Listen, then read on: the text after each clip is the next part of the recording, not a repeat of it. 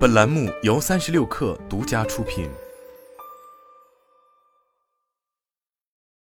本文来自三十六氪，作者张静怡。十一月六日，二零二二腾讯科学 V 大会十周年如期举行，由维布空间望远镜高级科学家约翰马瑟、DNA 修复之父托马斯林达尔两位诺奖得主领衔，铸就大国重器的四位技术带头人，人造太阳。项目负责人：中国工程院院士李建刚，航天科技集团五院空间站系统总设计师，中国工程院院士杨红，中国天眼总工程师姜鹏，奋斗者号总设计师叶聪，以及重新定义从鱼到人演化史的古鱼类学家，中国科学院院士朱敏同台，分享在未来能源、空海探索、生命科学等领域的最新突破和发现。值得一提的是，腾讯高级副总裁郭凯天现场宣布。腾讯正在深圳前海总部建造一座开放的永久科技馆，将联合顶尖科研机构，利用人工智能和全真互联技术，打造一棵树实融合的人类百年科技树。这棵树将以基础学科为根脉，